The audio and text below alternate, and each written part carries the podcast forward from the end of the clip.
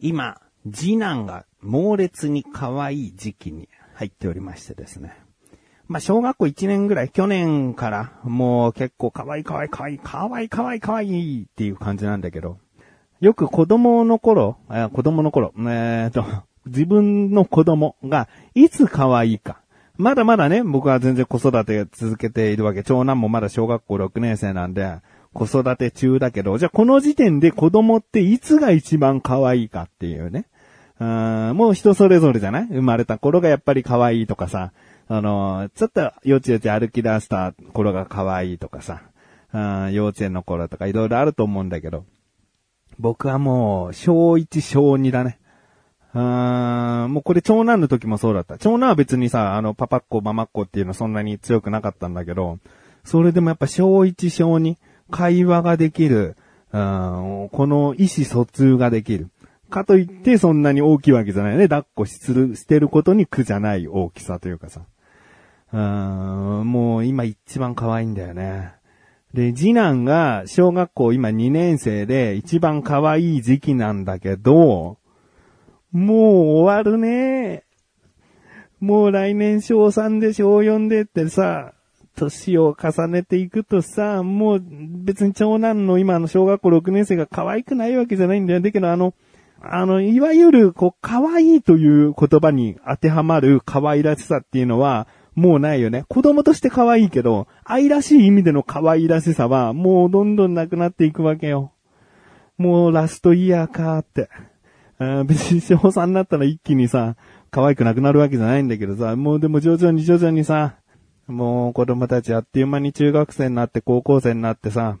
で、好きなことをやって生きていくようになるわけだよね。あもう本当に毎日の、その子供との接する時間を大事にしていきたいな。うん。まあまあ、そういうことでですね。今の時間を大切にしていきたいと思っている自分がお送りします。菊池のなだらか向上心。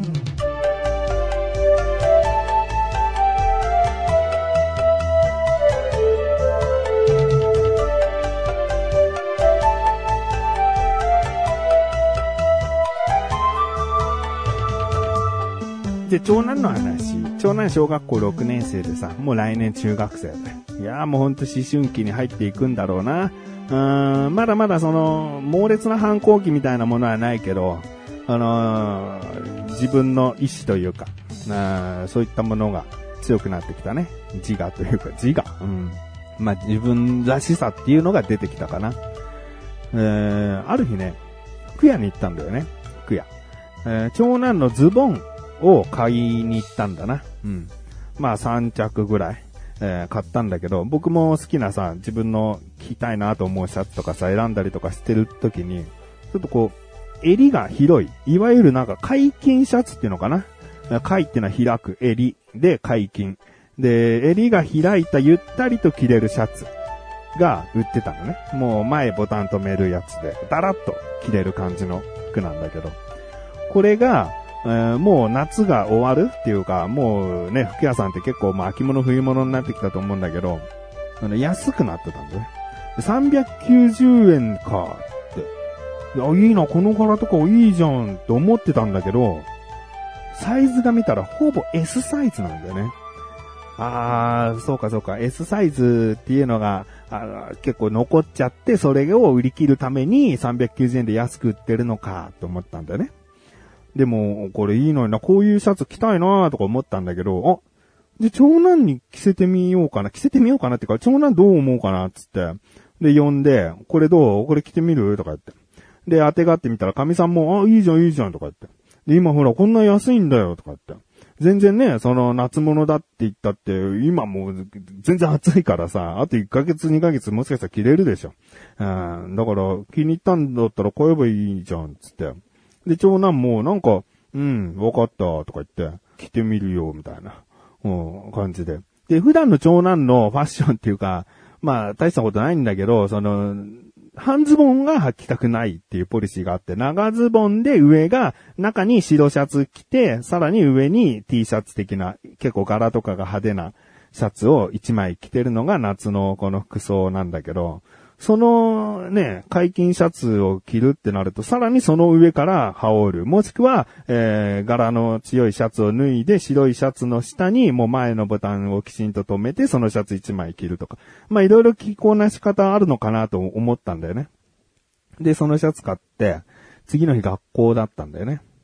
で、僕は朝仕事から帰ってきたらちょうど長男が出てきて、で、その解禁シャツを着て、で、玄関の方に来てたのね。で、玄関には、その姿見の鏡が、その、シューズボックスに備え付けられてるね。もう全身見れる鏡が。で、どうやらそこを見に来たみたい。で、ちょうど鉢合わせたんだよね。で、パッと見た時に、すっごい似合ってたの。なんかその色合いとかもコーディネート的にバッチリで、僕からしたらね。すごい似合ってんじゃんって。もう出会ってすぐ。お、いいじゃんいいじゃん、それで行きないよ、学校、とか言って。すごく似合ってていいなとか言って。うーん、もうなんか、素直にベタ褒めできたんだよね。そしたら長男が、うん、ああ、みたいな感じで、まちょっとニヤッとしてるんだけど、よかったね、つって。で、そのまま学校に行って、神さんがいてね。えー、いつもね、実は、その、一枚だけ、解禁シャツじゃないんだけど、一枚羽織る系のシャツが、うちにあったんだと。で、それをこっそりランドセルに入れて、で、学校に行ってたんだって。なんか、もう、そのなんだろう、シャツ一枚っていう上のこの状態が恥ずかしいわけじゃないだろうけど、なんかおしゃれ、自分の中のおしゃれではないって思ってたんじゃない？だから、もうこれで学校行きなーって神さんがシャツとかズボンとか朝出すんだけど、素直にそれは着て、かつ、その、上にもう一枚羽織れるように、タンスから自分で取り出してランドセル詰めてたんだって。で、その、買ってきたばかりの解禁シャツは一回着てみて、で、鏡を見て大丈夫だと思ったら、今回パパと鉢合わせたからそうなっちゃったけど、パパが帰ってきてなかったら、脱いでこっそりランドセル入れてたと思うよ、とか言って。で、帰ってきてさ、どうだったつって、うーん、とか言って。いや、そのシャツやっぱすごい似合ってるわ、つって。で、水色でさ、なんかレオパルドみたいな柄なのよ。だから派手っちゃ派手なんだけど、でもなんか逆にその長男の濃くない顔になんか似合ってんだよね。えー、あそれ気に入ったかってさ、次の日もさ、羽織ってさ、行ったのよ。でもまあまあまあ、一枚しかないから、その解禁シャツがさ。うん、二日連続同じ服装っていうのもな、親としたらちょっと心苦しいから、もう神さんにすぐに、もう一枚買おうっつって。なんか似たような、この解禁シャツその柄は全く違っていい。色も全く違っていいから、その、襟が広く開いたシャツ、もう一枚買ってやろうっつって。で、その日、神さんがもう黒い、えー、ちょっとしたし黒ベースで白いペンキが飛び散ったような柄のシャツを買ってきて、で、それも、こう、これ買ってきたみたいだよ、ママは、つって。着てみなよ、つってさ、着させたら、やっぱ似合ってんだよね。お、いいじゃん、つって。で、今日と昨日、あれ着てきただろつって。で、毎日同じやつだと、まあ、あの、周りの人もなんか、あいつ毎日同じ服だぜって思われちゃうから、これもね、着回しなよ、つって。そしたらもう次の日早速さ、それ着てんだよね。なんか、なんかさ、いいね。うーん、こう、決してさ、親に反発してるわけじゃないんだけどさ、素直に喜ばないっていう、その思春期間。たまんねえな、おい。うーん、まあね、そういう時期だよね。うん、でも、すっかりさ、毎日さ、来てさ、気に入ってんだなって。そうやって親は子供の感情、思いをさ、こう、読み取っていかないとね。うん。あとですね、なんか切ない話があってね、えー、小学校4年生から運動会の応援団になれるんだよね、うちの学校っていうのは。で、小学校4年5年って長男は運動会のその応援団やってたんだよね。で、6年生になったら応援団の団長をやりたいって思いで、その2年やってきて、で、今年6年でしょで、コロナの影響で、やらないってなると、なんか諦めもつきやすいというか、もうほんとしょうがねえなって気持ちになるんだけど、やるみたいなんだよね、午前中だけ運動会っていうの。で、応援団も募集してて、長男は立候補して、で、じゃあその中から明日団長を決めますっていう風になってたんだよね。で、その日帰ってきて応援団立候補したら応援団にはとりあえず慣れたんだけどって話をしたんだけど、うちはですね、長男がとある習い事をしててですね、で、それが10月、運動会のある10月の土日っていうのが、ほぼほぼこう、スケジュールを抑えられちゃってるんだよね。まあ、いつになるかはっきりわからないっていう状態だから、それこそもう抑えられてる状態全部。運動会この日で習い事この日ってもう絶対に合わないなってなればいいんだけど、でも、ここで優先すべきは、申し訳ないが習い事なんだよね。もうこれは小学校1年生の時から長男はずっとやってるもので、もう長男は、もう何度もやめてもいいよって話し合いをしてるけど、やりたい、やりたい、やり続けたいっていう思いでずっとやってきてるものだ。だから、えー、学校の授業、勉強は一番最優先になる。宿題とかそういうのは最優先になるけど、その次もう習い事だよと。で、行事とか、ちょっと学校でこれやりたいとかそういったものに関しては、もう3番手だよと。だから習い事をきちんと優先しなきゃダメだよっていう条件で続けてるから、応援団長は絶対に休めないって聞いたら、ちょっとそれは難しいな。う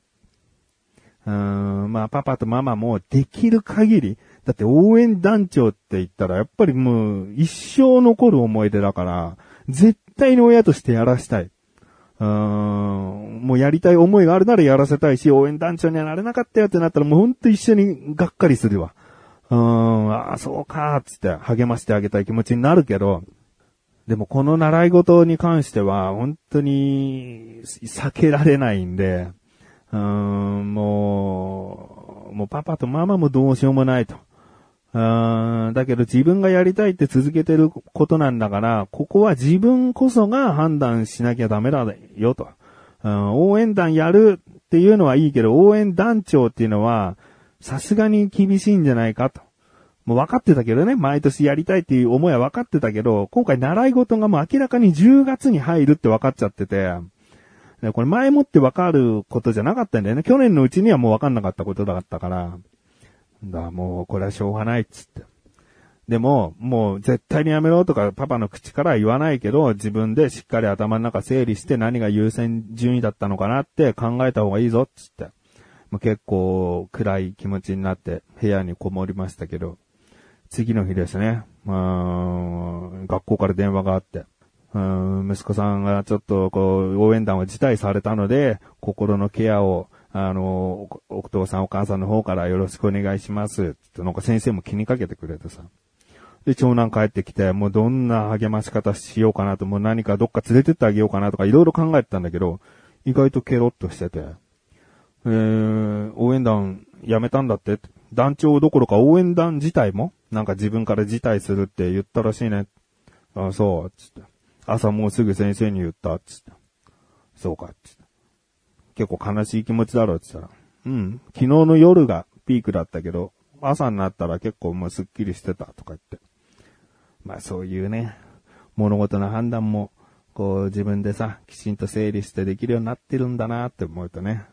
親としてもすんごいこう胸が苦しい。応援団長か、応援団長やらしたかったなっていう。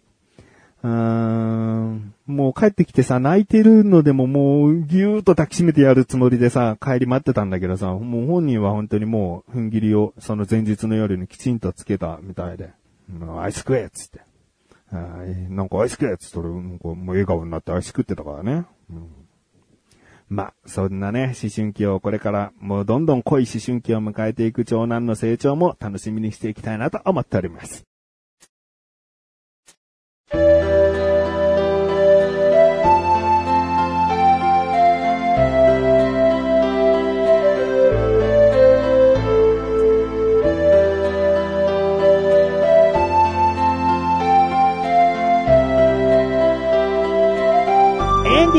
そしてすぐお知らせです。このなだらかこちょちが配信されたと同時に更新されました、菅井菊池のコンビニ侍聞いてみてください。今回は菅井からのおすすめ食品で、うん、すごく濃いチーズ蒸しパンでした。名前がはっきり思い出した。チーズ蒸しパン、すんごく濃かった。果たして僕の評価はどうだったのでしょうか。その後ですね、プリングルスの、なんか謎のミステリー味っていうのがあって、さあ何味だっていうのをチャボくんと話し合いしております。気になるという方はぜひ聞いてみてください。ということで、なだらかご調子を毎日、セーブ更新で、それではまた次回お会いできくちさでさメガネたまにでもあるよ。お疲れ様です。